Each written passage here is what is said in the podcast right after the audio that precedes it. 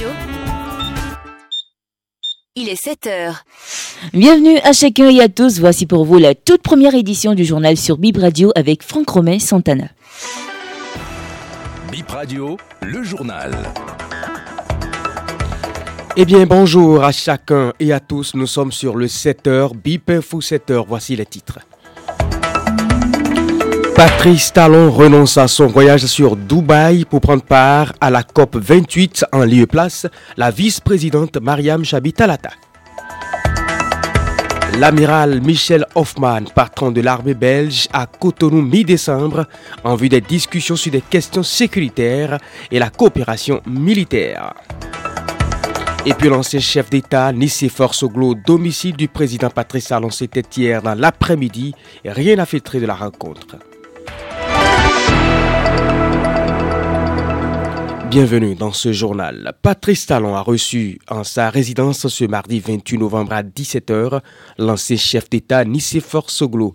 Une visite de courtoisie selon un proche du chef de l'État. Cette rencontre intervient 24 heures après celle tenue avec le parti de l'opposition Les Démocrates et son président Boni Yahi.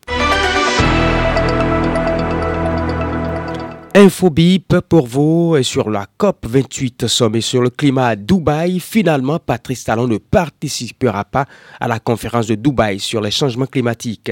Le Bénin sera représenté par la vice-présidente de la République, Mariam Chabi Talata, apprend BIP Radio de bonne source.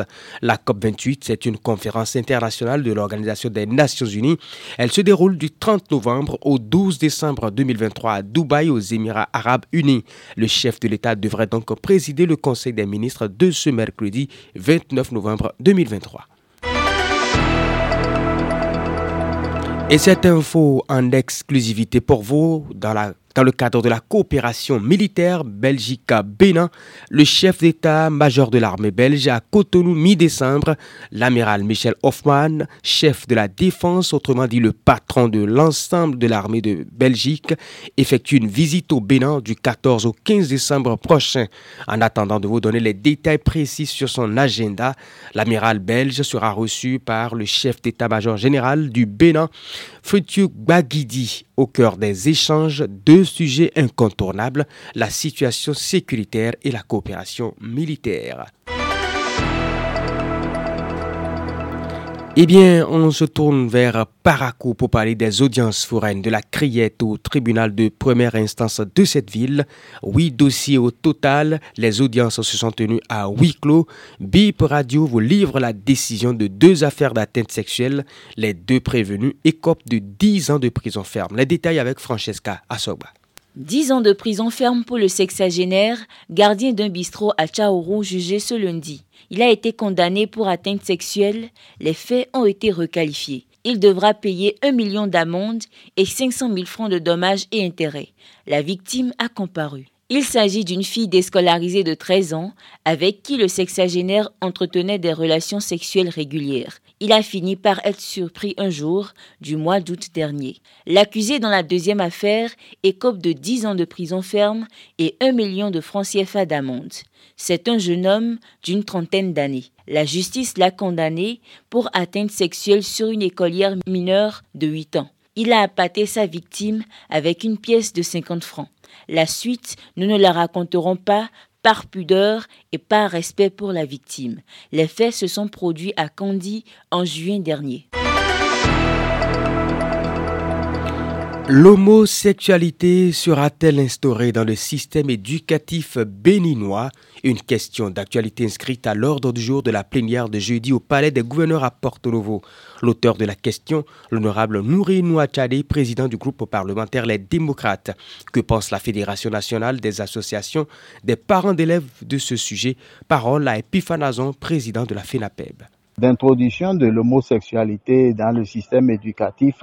Je ne pense rien de, cela, en ce sens que tous les citoyens ont le même droit. Et dans un pays, lorsque on doit parler de la sexualité, il faut en parler sur toutes ses formes. L'hétérosexualité, l'homosexualité. Et ça ne veut pas dire que nous parents, nous légalisons qu'on introduise l'homosexualité dans le système éducatif. Notre culture n'a pas encore accepté l'homosexualité. Je ne sais pas ce que l'Assemblée nationale pourrait avoir à se préoccuper de cette Mais il faut en parler pour que les enfants sachent toutes les formes de sexualité qu'il y a. Et même si l'Assemblée nationale sort une loi pour légaliser la chose, notre culture ne l'acceptera jamais. Et nous, parents, nous ne sommes pas preneurs parce que il ne faut pas accepter tout ce qui est importé. Par conséquent, nous, parents, nous ne pouvons pas légaliser cela. La culture béninoise n'a jamais accepté que deux hommes se marient et que deux femmes également se marient.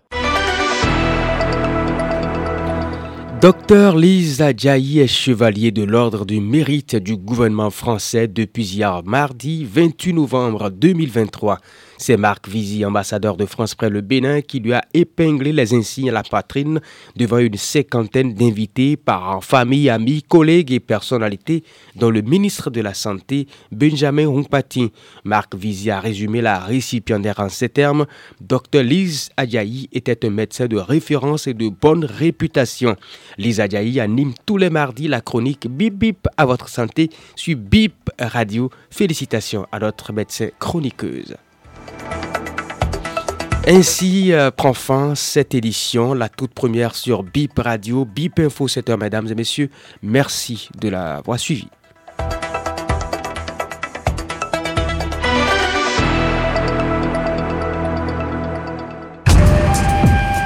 Sur BIP Radio, la journée commence toujours avec l'info.